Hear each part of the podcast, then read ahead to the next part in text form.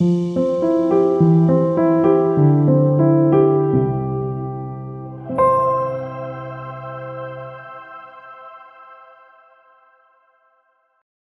Menzel Blick auf den Anhalter Bahnhof im Mondschein um 1846 Zusammen mit seinen Eltern und Geschwistern zog Adolf Menzel 1830 nach Berlin, wo er kurz darauf die Lithografiewerkstatt seines Vaters weiterführen musste.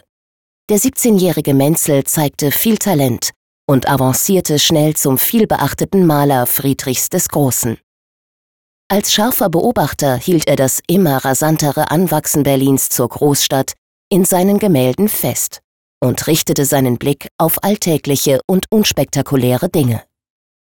Diese neue Sicht auf die Stadt kommt besonders in Menzels kleinformatigen Gemälden, den intimen Ölstudien der 1840er Jahre zum Ausdruck. Von ihm selbst als Versuche gewertet, kamen diese allerdings erst nach seinem Tod ans Tageslicht. Beliebtes Motiv war die 1838 in Betrieb genommene Eisenbahn zwischen Berlin und Potsdam.